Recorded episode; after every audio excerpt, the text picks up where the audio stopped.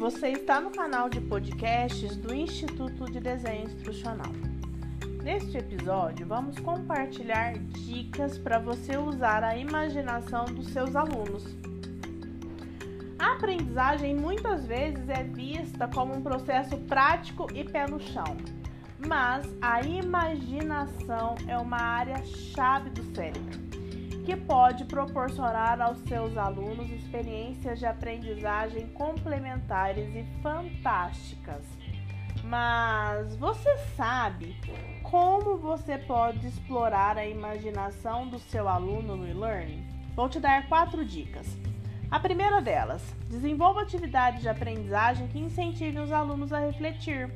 Fóruns de discussão, estudos de caso, contextos diferentes, né?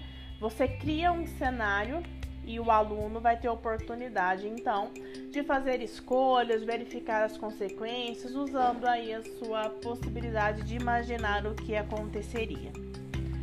Outra maneira de você é, estimular a imaginação do seu aluno é fazer perguntas instigantes, perguntas que gerem inquietações, né?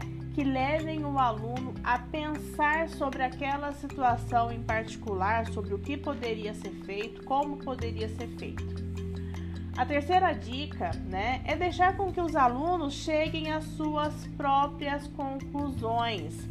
Deixar esse cenário de dar todo o conteúdo mastigado e processado para o seu aluno e deixar esse aluno aí concluir de maneira autônoma, né? chegar às suas próprias conclusões.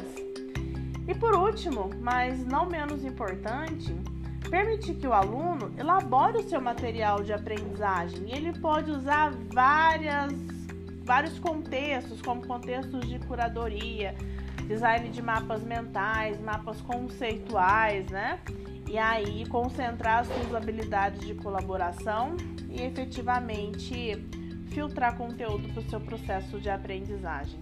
Usar aí a imaginação é um excelente aliado para experiências de aprendizagem super contextuais.